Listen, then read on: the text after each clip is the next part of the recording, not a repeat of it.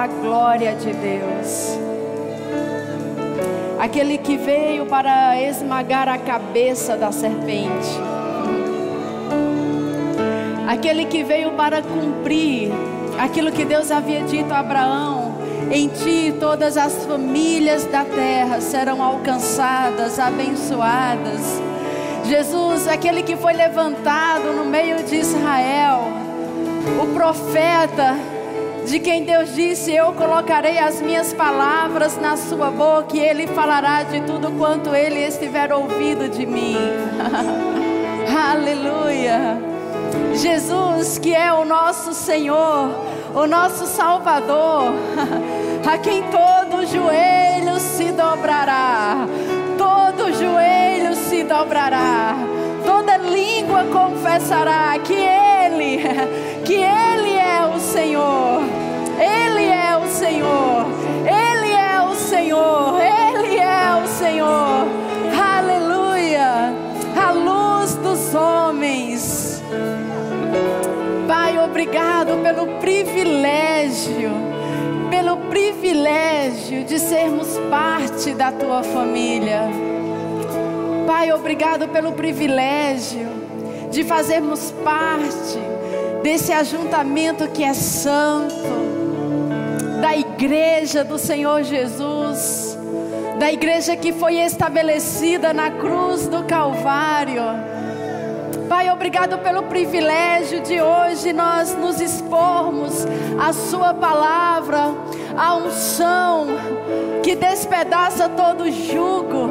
Obrigado porque luz, luz, iluminará o nosso entendimento nessa manhã, para que andemos de forma digna diante do Senhor, para respondermos ao chamamento, para respondermos ao propósito.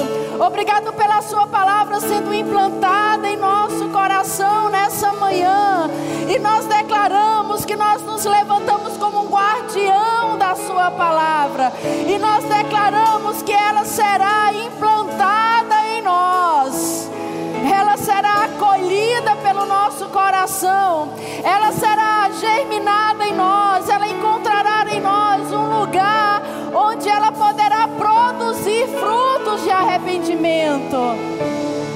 Obrigado porque ela vai frutificar em nós e ela vai nos alcançar e alcançar todos aqueles que estiverem à nossa volta, em nome de Jesus. Amém. Aleluia. Dê uma glória a Deus, dê um aleluia. Aleluia. Você pode se sentar, queridos. Aleluia. O grupo de louvor também pode se sentar. Que bênção. Aleluia. Nós estamos falando sobre luz do mundo. E eu quero ler alguns textos que nós conhecemos, que provavelmente já foi citado e que provavelmente poderá ser citado nesses próximos domingos, mas são verdades que precisam fazer parte de quem nós somos. Amém? São verdades que não podem passar despercebidas aos nossos olhos, ao nosso coração. Jesus no capítulo João, no capítulo no livro de João, no capítulo 8, no versículo 12, ele disse de novo, lhes falava Jesus dizendo: Eu sou a luz do mundo. Quem me segue não andará em trevas, pelo contrário, terá a luz da vida. Jesus dizendo: Eu sou a luz do mundo. Ele é o Verbo de Deus, aquele Verbo que estava no início com Deus, e sobre ele, João disse: tudo que foi feito, foi feito por intermédio dele, sem ele, nada do que foi feito se fez. E a Bíblia diz que Deus, lá em Gênesis, no capítulo 1, diz que no versículo 3, Deus ele manifesta o Verbo. E Deus manifesta o Verbo dizendo: haja luz. João disse que a vida estava nele, que a vida era a luz dos homens. João falando do verbo de Deus, que era Deus, que estava com Deus, ele diz: Ele, a vida estava nele, ele era a luz dos homens. E a primeira coisa que Deus manifesta, a primeira coisa que Deus chama a existência quando manifesta o verbo, quando manifesta a palavra, é dizer: haja luz. E a Bíblia diz que houve luz. Havia uma luz natural sendo criada, mas havia ali, queridos, uma mensagem, havia ali uma luz que estava resplandecendo para a eternidade, e essa luz é Jesus. Essa luz era a luz dos homens. Amém. E ele mesmo agora esse verbo encarnado em nosso meio, falando para os discípulos e dizendo sobre ele mesmo: Eu sou a luz do mundo. E a Bíblia fala que em João no capítulo 9, no versículo 5, a Bíblia diz que há algo que Jesus ele acrescenta a essa verdade. E ele diz assim: "Enquanto eu estou no mundo, eu sou a luz do mundo." Uma verdade inquestionável, eu sou a luz do mundo, era o que ele estava dizendo. E depois nós vamos ver Jesus acrescentando algo a essa verdade. Ele diz: enquanto eu estou no mundo. Então existe aqui uma limitação de tempo que ele estava trazendo. Enquanto eu estiver aqui, eu sou a luz do mundo. Então Deus estava, Jesus estava falando que haveria um momento em que ele iria passar esse bastão.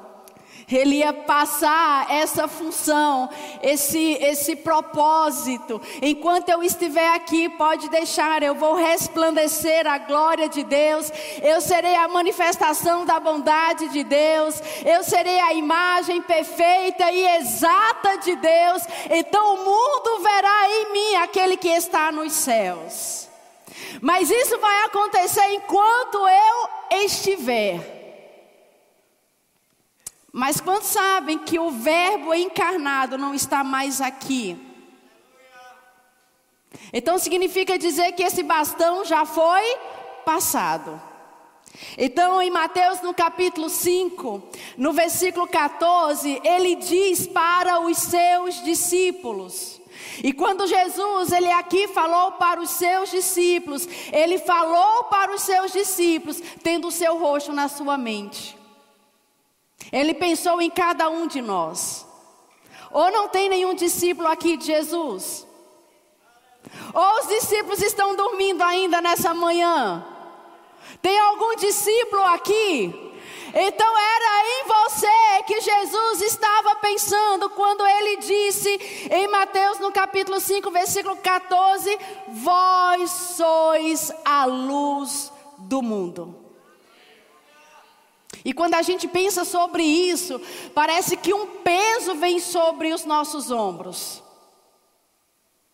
Parece que é um peso que nós não podemos suportar. Parece que se trata de um peso que nós não podemos carregar. Ou então a gente simplesmente pensa: não, isso não é conosco, isso é com os discípulos daquela época. Não, essa capacidade só Jesus tinha, porque afinal de contas ele é o Verbo de Deus. Ele é o Filho de Deus, ele é aquele que não se achou nele pecado nenhum, mas essa história aqui não tem nada a ver comigo.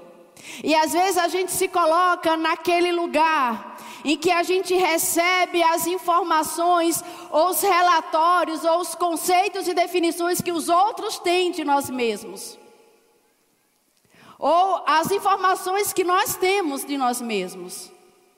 Então é a informação que eles têm de nós e que nós temos de nós mesmos, corrigindo. Você está comigo?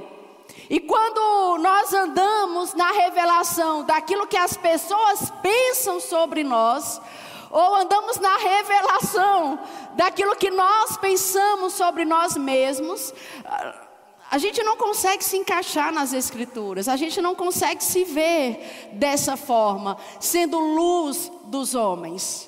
E você pode ficar então pensando: eu não consigo exercer influência nem na minha casa. Não consigo exercer influência no meu trabalho. Não consigo exercer influência em nenhum lugar que eu vá. Eu passo até despercebido pelas pessoas. Eu entro e saio, não falo com ninguém, ninguém fala comigo. Então isso aqui não pode ser comigo, isso aqui é com a igreja. Como se você não fizesse parte da igreja, como se eu não fizesse parte da igreja. Mas quando Jesus fala sobre sermos a luz do mundo, e ele nem fala no futuro, ele diz: Vós sois a luz do mundo. Isso é uma realidade, isso é um fato. Eu acho que o próprio Jesus já estava eh, na mente aquilo que ele, que ele já sabia mesmo sobre aquilo que nós pensávamos sobre nós mesmos. Eles se acham tão insignificantes, tão pequenos, não se acham capazes, não se veem dessa forma, pois eu vou dar uma visão para eles. Não se pode esconder a cidade edificada sobre um monte. Nem se acende uma candeia para colocá-la debaixo do alqueire, mas no velador para iluminar a todos os que se encontram na casa. Jesus aqui nos dá uma visão. Ele nos dá uma imagem.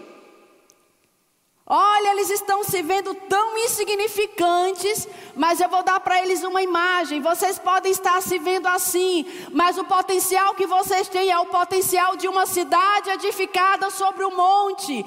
Você pode olhar para você mesmo e achar eu não sou ninguém. Jesus está dizendo: olha, você tem o potencial de uma cidade. Você está se vendo sozinho, incapaz, mas você é como uma cidade sobre o monte. Você é como uma lâmpada nos dias de hoje, na linguagem de hoje. Você é como uma lâmpada que não se esconde no cesto, que não se esconde em qualquer lugar, mas você é colocado sobre um poste. É impossível não iluminar. É impossível que as pessoas não te vejam. Você pode pensar que elas não te veem, mas Deus está falando: é impossível que elas não te vejam. É impossível que a sua luz não brilhe. É impossível que ela não opere. É impossível que ela não cumpra o propósito, porque você tem o, potencial de uma cidade. Olha que coisa tremenda. Você achando que está sozinho, você achando que é na sua força, na sua habilidade, você se sentindo insignificante, incapaz, e Jesus dizendo: você tem o potencial de uma cidade. Agora você sozinho, com o potencial de uma cidade, imagina o potencial que existe aqui dentro, dentro dessas quatro paredes. E a igreja do Senhor Jesus não está limitada a quatro paredes. Então, queridos, imagina o potencial que tem a igreja sobre a terra. Se você sozinho tem o potencial de uma cidade. Eu vou te falar, queridos, isso aqui é para crente. Isso que eu estou dizendo aqui é para crente, é para aquele que crê que vai abrir mão da sua sabedoria natural para abraçar a sabedoria de Deus. Porque a sabedoria natural diz que você não pode, que você não consegue, que isso não está ao teu alcance, mas a sabedoria de Deus diz que você sozinho é como uma cidade. É impossível que ela não seja vista. É impossível que alguém passe e não a veja. É impossível que essa luz que você carrega não brilhe diante dos homens. E ele continua, ele diz: Assim brilhe também a vossa luz diante dos homens, assim como uma cidade sobre o monte, assim como uma lâmpada no alto de um poste, assim também brilhe a vossa luz diante de quem? Dos homens. Para que vejam as vossas obras e glorifiquem a vosso Pai que está nos céus. Para que vejam as vossas obras. Existem coisas que Deus fala para você fazer em secreto. E ele diz que em secreto ele te recompensará. Em outras coisas, ele diz: aquilo que sua mão direita fizer, que a esquerda nem saiba. Mas quando se fala de você ser aquilo que Deus te constituiu para ser, Ele diz que as suas obras sejam vistas. Então existe algo que tem que ser visto em nós. E por que tem que ser visto? Para que glorifique o Pai, para que eles reconheçam Deus, para que eles vejam a bondade de Deus e para que eles sejam atraídos para Deus, para que eles se convertam ao Evangelho de Jesus. Agora vamos ler esse texto de, de trás para frente, do final para o começo. O propósito é para que o mundo seja alcançado. O propósito é para que o mundo seja atraído para Deus. Então, o propósito é que glorifiquem a Deus. Agora, para que eles glorifiquem a Deus, a Bíblia fala, Jesus falou, as suas obras precisam ser vistas. Agora, como é que as nossas obras elas podem ser vistas? Não é andando na luz? Não foi isso que ele disse? Eu sou a luz do mundo, quem me segue não andará nas trevas, não andará praticando as obras das trevas, mas terá a luz da vida. Então, essas obras, para serem vistas, nós precisamos andar na luz. Então, queridos, tem que ter luz, tem que ter obras. Diga assim: tem que ter luz, tem que ter obras. Agora olha para a pessoa que está do seu lado e pergunta assim para ela: e, essa luz a gente pega onde? Diga para ela: você é a luz. Eu sou a luz. Nós somos a luz.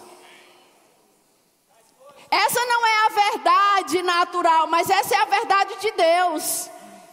Essa é a verdade que vale para nós. E nós precisamos andar nessas verdades. Por isso que eu estou falando, queridos, a mensagem da palavra de Deus é para crente, porque você tem que estar disposto a crer e andar na revelação daquilo que a palavra de Deus diz. Identidade. Você tem que saber quem você é dentro da sua casa. Você pode estar no meio de uma família ímpia que não te respeita, que não te ouve. Você pode estar no meio do seu trabalho e não ser respeitado lá, perseguido, mas você tem que saber quem você é. Identidade. A Bíblia diz que Jesus, quando estava no deserto, que foi tentado depois de 40 dias em jejum, o diabo chega para ele e diz: Como? Se tu és filho de Deus, transforma estas pedras em pães. O diabo não chega dizendo: Olha, tá com fome? Tá aí ó, a pedra, transforma em pão. Não, o diabo começa: Se tu és filho de Deus, querendo colocar em xeque a identidade de Jesus. No outro momento, se tu és filho de Deus, atira-te, porque está escrito. O diabo sabe o que está escrito. Querido, se o diabo sabe o que está escrito, como é que eu me dou o direito de não saber o que está escrito a meu respeito? Ele usa a palavra de Deus para colocar em xeque, em dúvida a identidade de Jesus. Se tu és filho de Deus, olha, está escrito. Se você se atirar aqui, vai vir anjos para que você nem tropece.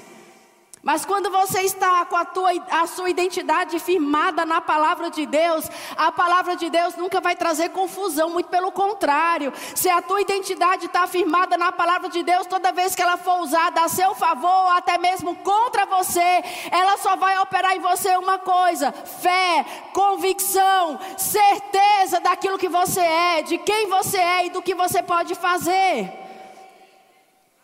Olha o que que Jesus fala, queridos, a respeito dele mesmo, em Lucas no capítulo 24.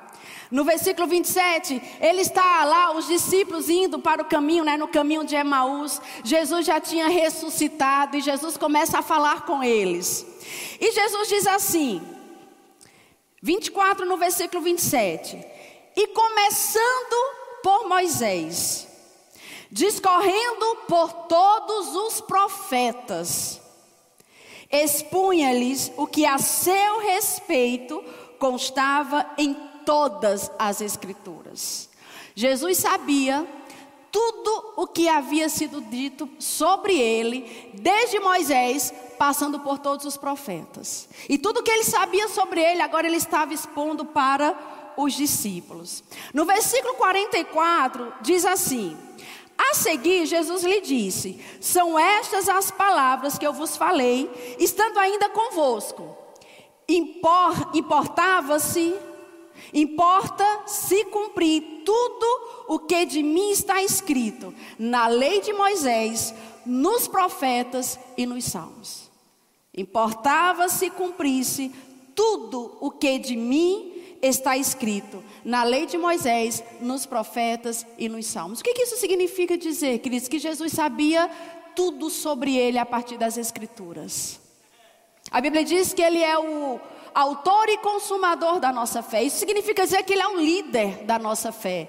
Foi Ele quem estabeleceu a nossa fé e foi Ele quem deu o primeiro passo.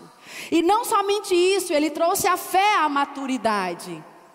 Então eu não sei se você está entendendo, mas Jesus foi aquele que se expôs às Escrituras. Ele leu a respeito dele mesmo. Ele construiu a sua identidade a partir não daquilo que as pessoas diziam sobre ele, mas a partir daquilo que Moisés falou sobre ele, sobre aquilo que os profetas falaram sobre ele, sobre aquilo que os salmos falavam sobre ele. Então ele se alimentou das escrituras. Ele se expôs as Escrituras, ele se viu nas Escrituras, ele se reconheceu nas Escrituras, e é por isso que quando ele vai na sinagoga, que ele abre o livro, ele começa a ler Isaías no capítulo 61, do versículo 1 e 2, e ele diz assim: O Espírito do Senhor está sobre mim porque o Senhor me ungiu para pregar as boas novas aos quebrantados, enviou-me a curar os quebrantados de coração, a proclamar a libertação aos cativos e a pôr em liberdade os algemados e a pregoar o ano aceitável do Senhor. Então ele fecha as escrituras e diz: Isto está se cumprindo hoje, sou eu e acabou. Então Jesus, ele andou não com base naquilo que a multidão falava, não com base naquilo que as autoridades religiosas falavam a respeito dele, mas a sua identidade estava firmada nas Escrituras. Então, como é que nós firmamos a nossa identidade, queridos? Nas Escrituras. Da mesma forma que Jesus, nós precisamos nos expor às Escrituras, precisamos nos alimentar dela, precisamos nos reconhecer nela, saber o que ela diz sobre nós, o que ela diz que eu sou, o que ela diz que eu posso, aquilo que ela diz que eu tenho, e andar na revelação da palavra de Deus.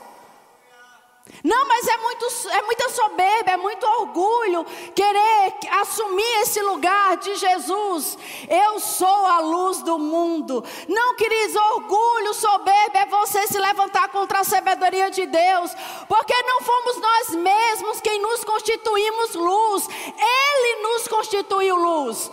Foi Ele quem disse que nós somos embaixadores do Seu reino, e como embaixadores do Seu reino, nós carregamos o reino nós manifestamos o reino, nós resplandecemos o reino.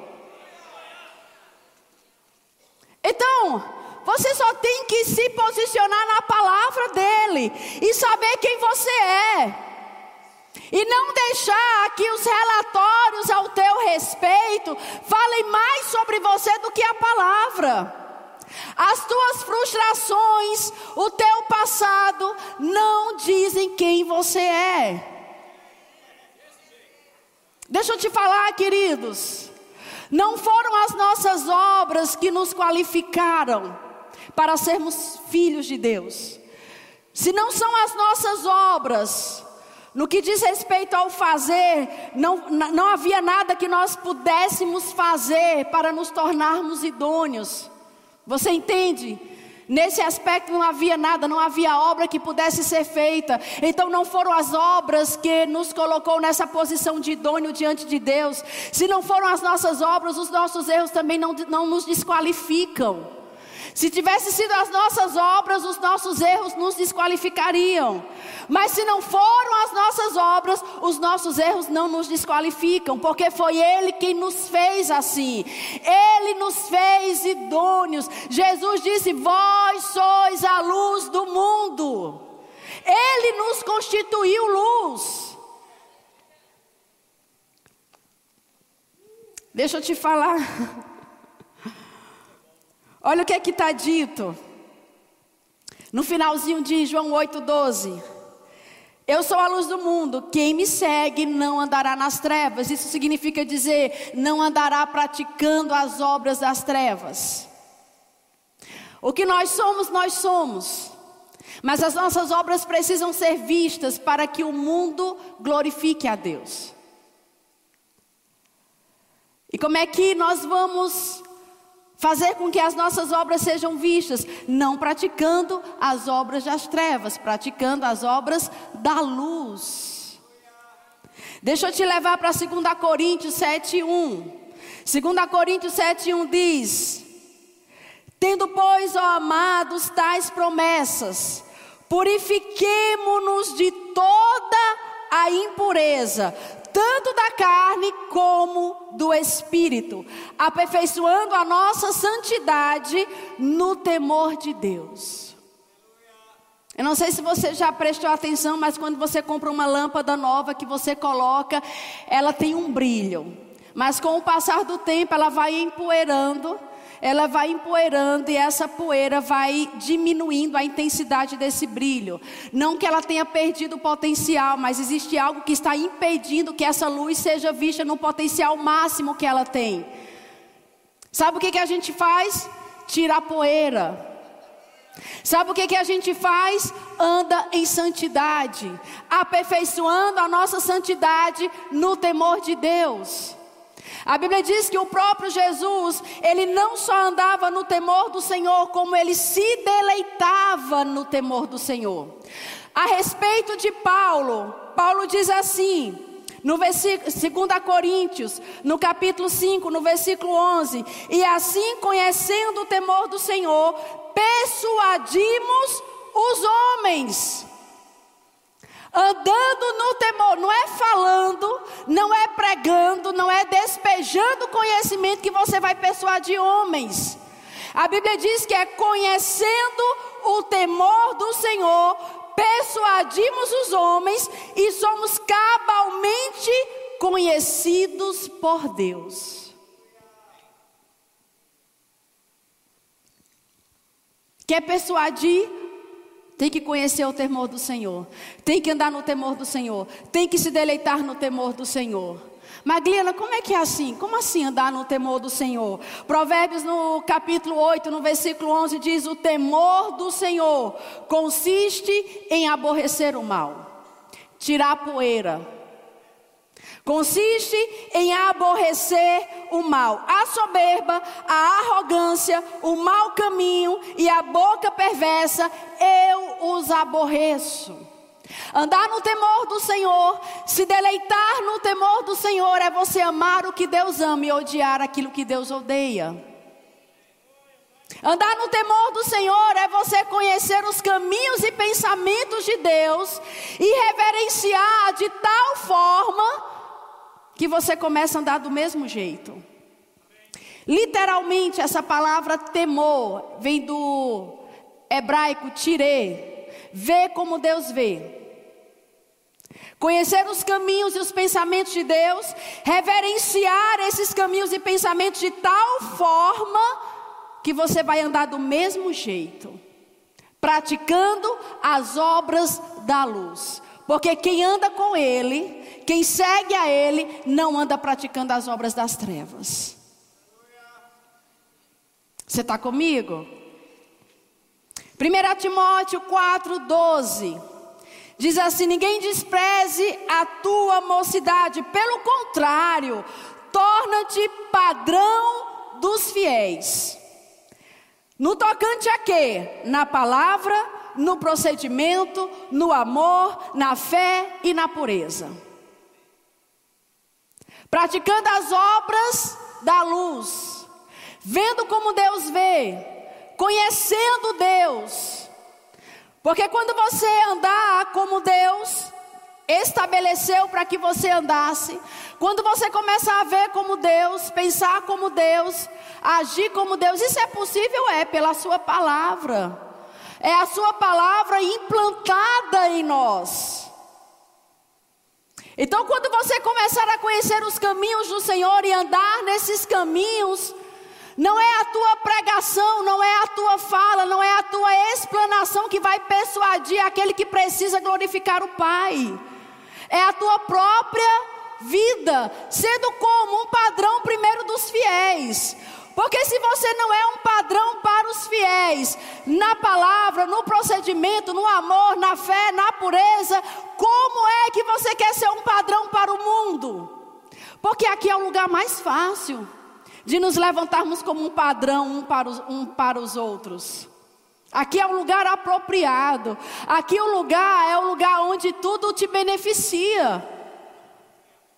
No meio de um ajuntamento santo, esse é o melhor lugar. Agora, querido, se aqui nesse lugar apropriado, que tudo é favorável, você não se torna um padrão para os fiéis, como é que essa luz vai brilhar? Não que você não esteja, ou não que a nossa negligência apague essa luz. Não, essa luz está dentro. É o reino que você carrega, é a presença que você carrega, é o poder que está dentro de você que você carrega. Mas essa luz, ela pode estar sendo impedida de iluminar no potencial que ela tem. E essa luz é você. Não foram homens falando, foi o próprio Jesus. Então a gente se torna um padrão para os fiéis, um padrão para aqueles que estão à nossa volta, na nossa casa. Então você vai ser um padrão também para o mundo, de que forma? Na palavra. Mas é muito difícil ver como Deus vê, andar como Deus anda né? Sentir como Deus, pensar como Deus.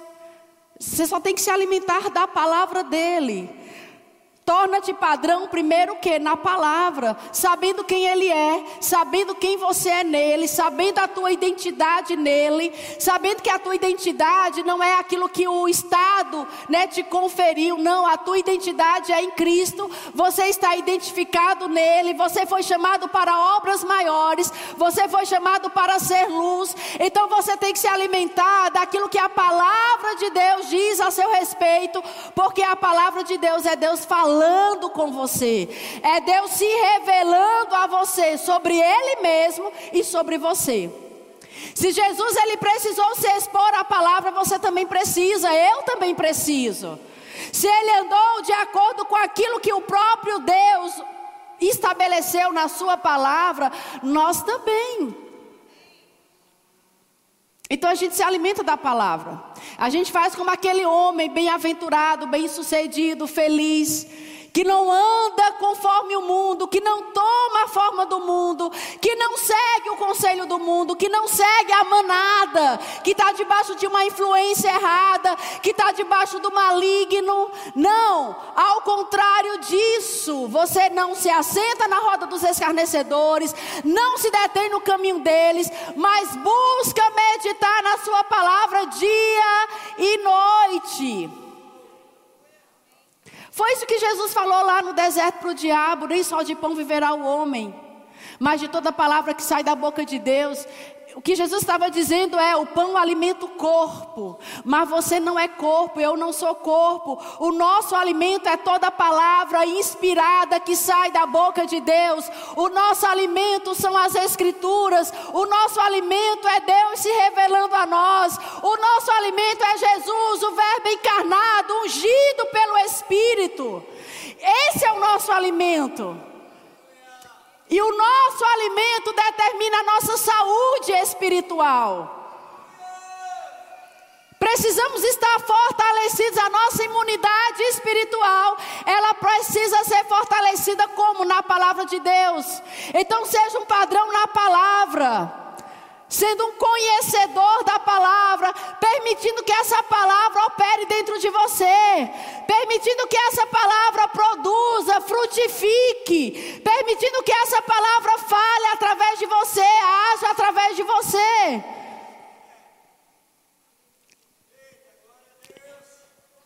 Padrão na palavra se vendo, se reconhecendo. O justo viverá pela fé. Eita, esse aqui sou eu e acabou. Eu sou justo, eu ando pela fé. A fé é o meu meio de sobrevivência.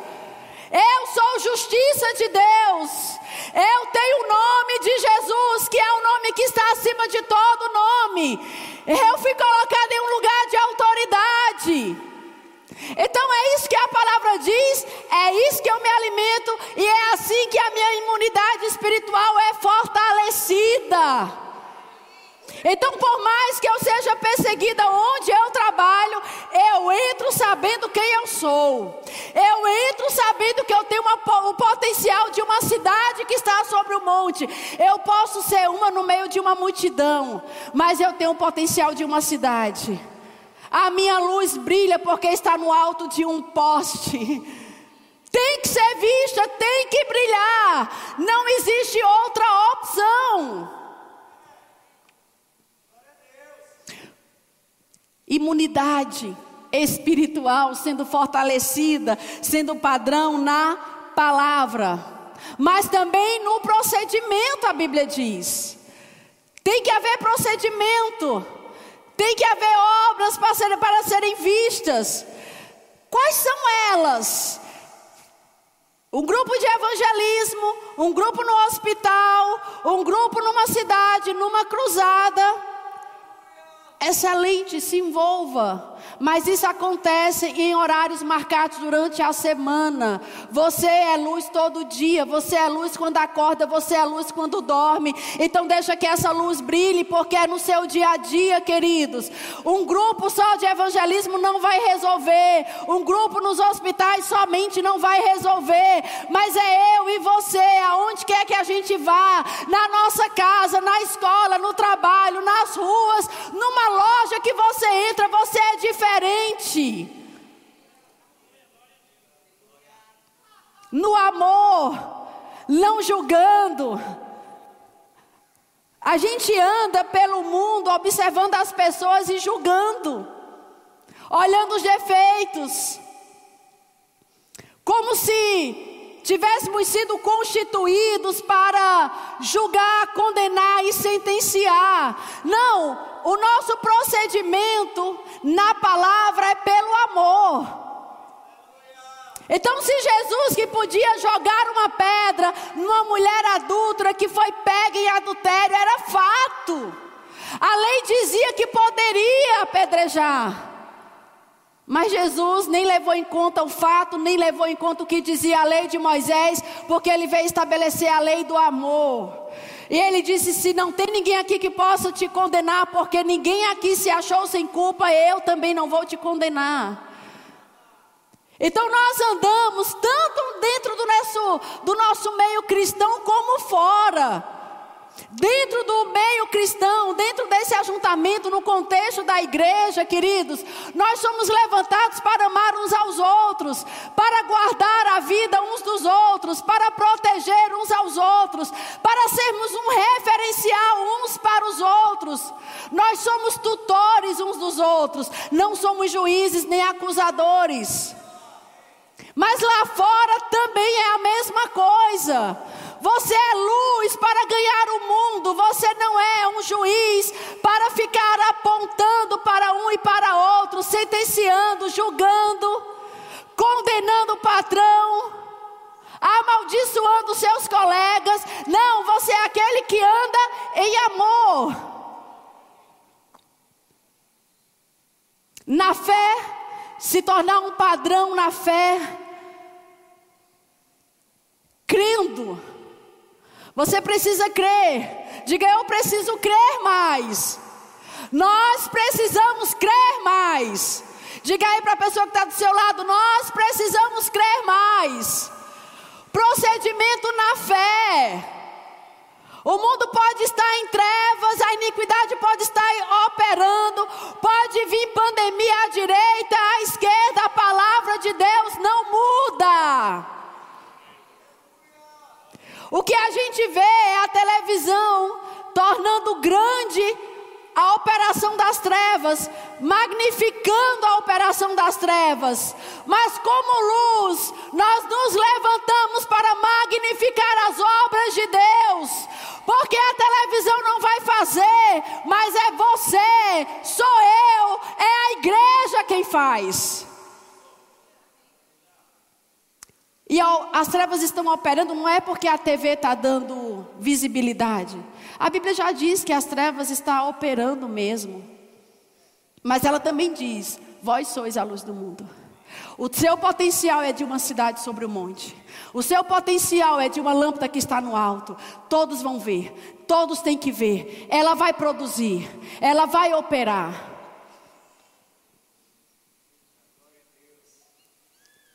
Como é que nós nos santificamos, queridos? No temor do Senhor.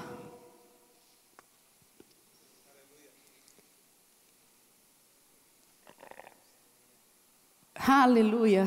Filipenses 4:8 diz assim: finalmente, irmãos, tudo que é verdadeiro, tudo que é respeitável, tudo que é justo, tudo que é puro, tudo que é amável, tudo que é de boa fama, se alguma virtude há, se algum louvor existe, seja isso o que ocupe o vosso pensamento. O que também aprendestes e recebestes e ouvistes e vistes em mim, isso praticai isso praticar, e essas são as obras. As nossas obras, as obras que devem ser vistas, elas, elas vão passar por essa peneira aqui. As obras que precisam ser vistas não são as obras das trevas, são as obras da luz. Então, nos tornando um padrão na palavra, no procedimento, no amor, na fé, na pureza. A Bíblia diz: despojando-vos de toda a impureza e acúmulo de maldade, receba com mansidão a palavra que está sendo implantada em você, porque ela é poderosa e ela vai salvar a sua alma. Então, tudo que eu faço passa por aquilo que eu penso. E é por isso que a Bíblia diz que nós temos que renovar a nossa mente pela palavra de Deus. Renovar a nossa mente é andar no temor do Senhor vendo como Deus, andando, sentindo, pensando, agindo, e é a palavra agindo através de nós, é a palavra fazendo por nós, é a palavra produzindo através de nós. Então, quando nós começamos a andar no temor do Senhor, sim, essa peneira sempre estará diante dos nossos olhos. Tudo que nós formos fazer, pensar e dizer sobre nós mesmos, sobre os outros, vai passar por isso daqui: verdadeiro, respeitável, justo, amável, de boa fama, virtude, louvor. E assim nós vamos nos santificando. E a gente pensa que santidade tem a ver com a nossa perfeição. Perfeição é uma coisa, santidade é outra. Sobre perfeição, Paulo disse: Eu não julgo ter alcançado. Então, se Paulo não alcançou, nós também não alcançamos. Estamos sendo aperfeiçoados. Ele diz: Eu não alcancei a perfeição, mas uma coisa eu sei fazer. Eu deixo as coisas que para trás ficaram e eu avanço. Deus não está esperando de você perfeição, queridos, nas suas obras e condutas, e você nunca vai errar. Não, Deus não está querendo ou cobrando de você perfeição. Ele quer que você se santifique. Ele está pedindo santidade. E nós nos santificamos no temor do Senhor, agindo como Ele, pensando como Ele, andando nas, andando na luz, praticando as obras da luz, para que elas sejam vistas e para que Deus seja glorificado. Amém. Aleluia. Diga eu sou luz. Ei, diga de novo, eu sou luz. Eu sou luz. Você não se constituiu luz. Jesus te constituiu. Essa é a verdade. Essa é a verdade. Ele não negociou com o diabo a sua identidade. Jesus nem conversou com o diabo sobre isso. Jesus ele nem precisou falar sobre quem ele era para o diabo. Jesus simplesmente ignorou aquela afronta do diabo, se tu és filho de Deus. Ignore qualquer afronta do diabo. Ignore qualquer afronta do diabo, porque você não tem que provar para ninguém que você é, você só tem que ser. Você não precisa provar quem você é, você só tem que ser. Amém. Aleluia. Se você está aqui nessa manhã, e se você nunca fez um compromisso, você nunca publicamente confessou Jesus como Senhor e Salvador da sua vida, eu quero te dizer: hoje é o seu dia. Para você que está aqui, para você que está nos acompanhando em casa, hoje é dia de salvação. Hoje é dia de salvação. Então é dia de salvação para nós que somos alcançados pela palavra de Deus, e é